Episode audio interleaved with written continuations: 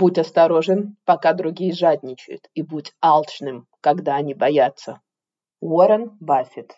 Американский магнат, инвестор, филантроп, миллиардер. На январь 22 года он является девятым самым богатым человеком на Земле считается одним из самых успешных инвесторов в мире. За беспрецедентные успехи в бизнесе его называют иногда оракулом из Амахи или волшебником из Амахи. Мне кажется, это выражение как никогда отражает суть происходящего сейчас. Рынки в панике. Год начался ужасно.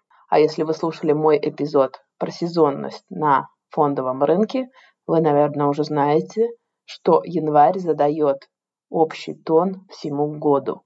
И если это так, значит нас ждет долгая зима. Выражаясь цитатой из «Игр престолов», зима пришла. С вами сегодня финансовая амазонка Татьяна Эдельштейн.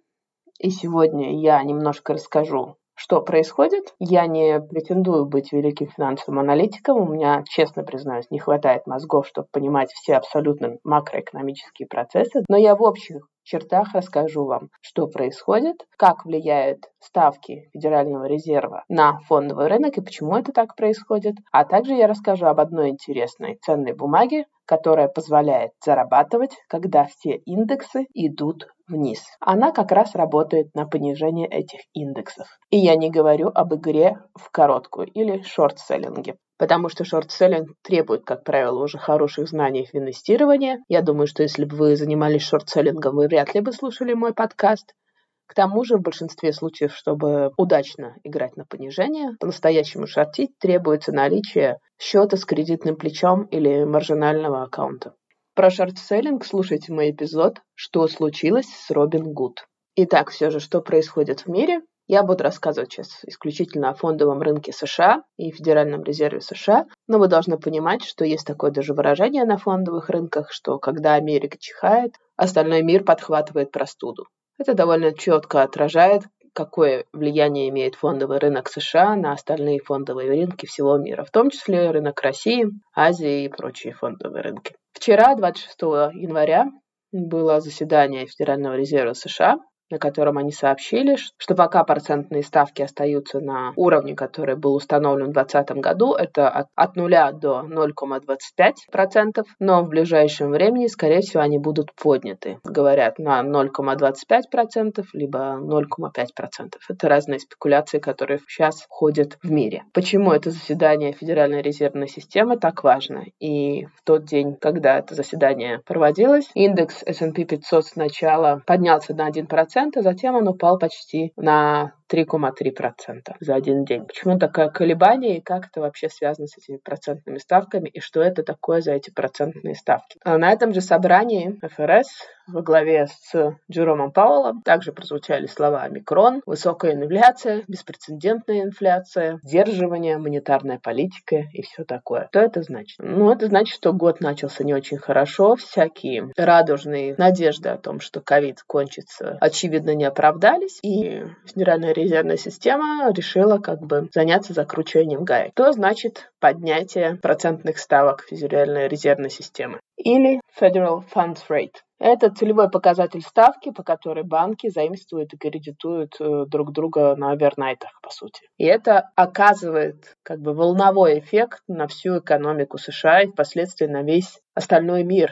Федеральная резервная система также устанавливает дисконтную ставку. А это уже конкретная ставка, по которой остальные банки занимают у Федеральной резервной системы.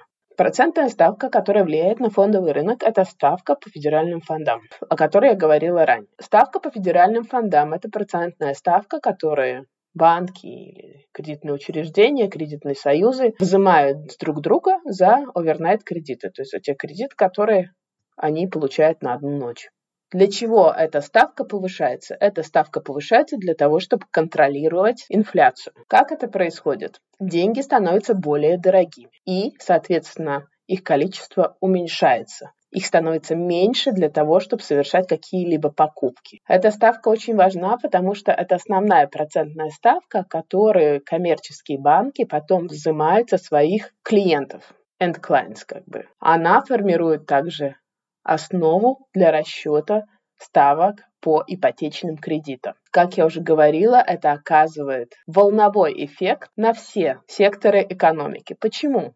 Поскольку занимать деньги для банков становится дороже, они эти расходы также перекладывают на своих финальных клиентов. Например, физических лиц, потребителей. Увеличиваются, соответственно, процентные ставки по кредитным картам, ипотечным кредитам, особенно если это плавающая кредитная ставка. Когда вот эта процентная ставка по ипотечным кредитам и потребительским кредитам увеличивается, соответственно, количество денег, которые вы можете потратить на другие свои нужды, уменьшается – потому что вы должны теперь больше платить по своему ипотечному кредиту. Доход у вас не поменялся, а денег вы должны банку как бы больше. Соответственно, у вас меньше денег остается, чтобы потратить на другие ваши нужды. Соответственно, вы как бы начинаете экономить. Вы тратите меньше денег, на всякие ништяки. Там, вы не меняете машину каждые три года, вы покупаете меньше продуктов, вы реже покупаете одежду. И это все отказывает такой эффект, что если вы меньше денег тратите как потребитель, значит предприятия, которые производят эти продукты потребления, они как бы зарабатывают меньше. Это, в свою очередь, оказывает влияние на их бюджет. Это оказывает влияние на их доходы. Соответственно, их финансовые показатели становятся хуже. Соответственно, цены на их акции становятся ниже потому что они подвергаются как бы неблагоприятным последствиям снижения потребительского спроса. Соответственно, это влияет на их стоимость и цену. Компаниям также становится дороже занимать деньги для производства. С одной стороны, они получают меньше денег от потребителей за производимые услуги. С другой стороны, им становится дороже занимать у банков из-за повышения тех же ставок, о которых я говорила. И если много компаний попадают под это давление, соответственно, весь рынок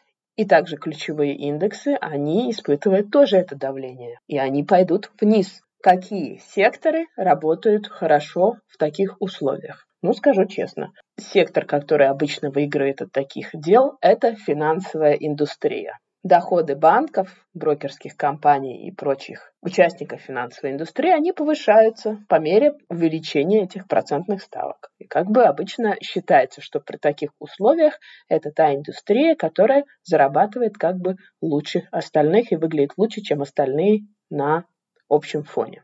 Я надеюсь, я смогла до вас донести, почему повышение вот этих ставок Федерального резерва так важно, и как оно смогло как бы раскачать лодку вообще фондового рынка США и да и всего остального мира. Повышаются ставки, деньги становятся дороже, кредиты становятся дороже, у потребителей меньше денег остается, чтобы тратить. Если они не тратят, предприятие не получает прибыль, к тому же предприятиям дороже, тоже дороже занимать деньги, и, соответственно, это все влияет на цену их акций и на фондовый рынок, и на индексы, такие как Dow Jones, S&P 500. Если вы следите за фондовым рынком, вы наверняка видите, что там все красное, красное, красное, красное. значит, что все падает. Мне бы не хотелось каркать, и я сразу говорю, что все то, что я говорю, это ретроспектива, это академические знания. Никто никогда не может подсказать движение фондового рынка. С таким же успехом фондовый рынок может развернуться, в него могут влить дополнительные деньги, и этот год может быть хорошим в результате. Но если посмотреть статистику, если мы смотрим на январь, и на много-много лет статистики, обычно январь задает тон всему оставшемуся году. И если это верно и для этого года, то год нас ждет не самый лучший. Кстати, уже сейчас две трети компаний, вышедших на IPO в 2021 году, торгуются ниже цен размещения. Так что если вы один из тех счастливчиков, которые купили такую компанию, вы вместе с остальным 75% рынка. Но, как я уже говорила, фондовый рынок – это для меня всегда был игра в долгую. То есть игра на 5, на 10, на 15 лет. И будем надеяться, что это все как бы выпрямится. Ну и чтобы подкрасить как-то вот эту грустную ноту, я вам расскажу об интересной ценной бумаге, которая позволяет зарабатывать, когда весь рынок идет на спад. Сегодня я вам расскажу об обратных ETF или инверсивных ETF, биржевых инвестиционных фондах. Они называются Inverse ETF. Обратный ETF настроен таким образом, что его цена растет, когда цена его целевого актива падает. И наоборот, если цена целевого актива растет, цена такого обратного ETF или бифа будет падать. Таким образом, он работает обратно пропорционально тому активу, который он отслеживает. Например, существует множество обратных ETF, которые отслеживают индекс S&P 500, индекс фондового рынка Америки. И такие ETF предназначены для роста по мере падения этого индекса S&P 500 в цене. Ну, то есть то, что происходит сейчас. Все эти бифы, все эти ETF, они всегда, как правило, синтетические. Это значит, что они создаются не на основе корзинки ценных бумаг, а они создаются на основе синтетических ценных бумаг, такие как деривативов, опционов, фьючерсов и прочих. Очень часто эти ETF, они имеют кредитное плечо или они являются leverage ETF. И они могут двигаться в два или в три раза больше, чем движение вот этого индекса, который они отслеживают такие ценные бумаги, как правило, не покупают надолго, потому что их природа такова, что с течением времени их стоимость будет падать, просто из-за их природы. Например, самые такие известные обратные ETF в мире. Это ProShare Ultra Pro Short QQQ или SQQQ.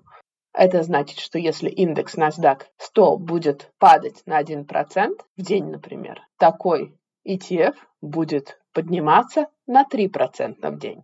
Другие известные ETF, которые играют на понижение ключевых индексов, такие как ETF с стикером SDS, ProShare Short Ultra Short S&P 500. Он предназначен как бы для трейдеров с медвежьим взглядом на поведение американского фондового рынка и тех компаний, которые имеют большую капитализацию, которые включены в индекс S&P 500. Например, я не знаю, Apple, Tesla и прочие. Еще довольно интересный обратный ETF с стикером T, Z и A. Direction Daily Small Caps Bear 3X Shares. Он заточен на ежедневное снижение индекса Russell 2000, это индекс компаний с малой капитализацией. И он также предназначен для трейдеров с медвежьим взглядом на краткосрочные прогнозы на экономику США. И на самом деле этих биржевых инвестиционных фондов, инверсивных или обратных, их великое множество. Вы можете как бы сами поискать, забейте в поисковик, я не знаю, Just, Just ETF или ETF Database, вы можете забить Inverse ETF, и там выкинет целую кучу таких ETF, которые как бы именно работают на понижение ключевых индексов. Эти бумаги часто используют для хеджирования рисков, для как бы того, чтобы управлять своими рисками, ну, например, что если у вас очень большая позиция на индексе S&P 500, покупка такого ETF э, может вам позволить обеспечить хедж от сильного падения индекса S&P 500. Думайте о таких как бы обратных ETF с кредитным плечом, как об ETF на стероидах. Это значит, что он в случае, если что-то пойдет не так, то он будет падать в три раза быстрее. Ну, соответственно, сколько раз он указан, этот кредитное плечо, трехкратное, двухкратное и т.д. Соответственно, он будет либо падать, либо подниматься в три или там, в зависимости от того, какое у него кредитное плечо, выше, чем этот отслеживаемый индекс. Что надо учитывать, когда вы покупаете обратные или короткие ETF или бифы? Ну, например, э, ключевые моменты, которые вы должны смотреть. Ну, вот этот рычаг, размер этого рычага или размер этого кредитного плеча. Ну, то есть, если стоит, например, там циферка 3x или 2x, это значит, что у него есть трехкратное или двухкратное увеличение. Ну, соответственно, вы должны смотреть на косты. Обычно эти обратные ETF и инверсные ETF, они более дорогие, у них более высокие комиссии, соответственно, читайте то, что там написано мелким шрифтом, смотрите их киды, документы основной информации, key information document, смотрите их объем торгов, глубину рынка, их ликвидность. Чем больше объем торгов, тем быстрее вы можете его продать с меньшими потерями. Смотрите результаты деятельности, исторические результаты. Ну, я вам напоминаю, что исторические результаты не являются единственным фактором, который надо брать во внимание, прогнозируя поведение этой бумаги. И смотрите размер активов под управление или АУМ, Assets Under Management. Это тоже важный показатель, потому что чем больше АУМ, тем меньше вероятности, что этот фонд уйдет как бы в небытие. Ну и смотрите, кто является эмитентом этого фонда, этой бумаги, потому что это очень важно тоже чем наиболее репутабельный эмитент, тем меньше, опять же, вероятность того, что эта бумага как бы перестанет существовать одним днем. Ну, и суммируя все то, что я сказала, вообще-то обратные ETF или инверсные ETF, они все-таки предназначены для инвесторов уже с более хорошими знаниями в сфере инвестирования. Когда вы берете такие бумаги, вам лучше понимать, зачем вы их берете, как они работают и как бы как вы сможете от них избавиться. Но они иногда помогают именно защититься от таких рисков, которые происходят сейчас, и они очень хорошо работают именно на таких ситуациях, как происходит сейчас. Пожалуйста, прослушайте правовой дисклаймер, это очень важно. Сегодня с вами была финансовая амазонка Татьяна Эдельштейн. Хочу вам пожелать меньше беспокойств и сохранять веру. Пока-пока! Наш юрист просил сказать, эта серия подкастов записана исключительно в образовательных и информационных целях. В рамках серии подкастов я не предоставляю финансовые консультации. Соответственно, не принимаю во внимание ваши цели, финансовые ситуации, ваши потребности, знания или опыт. Любые упоминания какого-либо конкретного финансового инструмента, продукта, услуги, провайдера услуг случайные и не несут оценочных суждений или побуждения к какому-либо действию. Пожалуйста, ознакомьтесь с полным текстом дисклеймера на странице подкастов.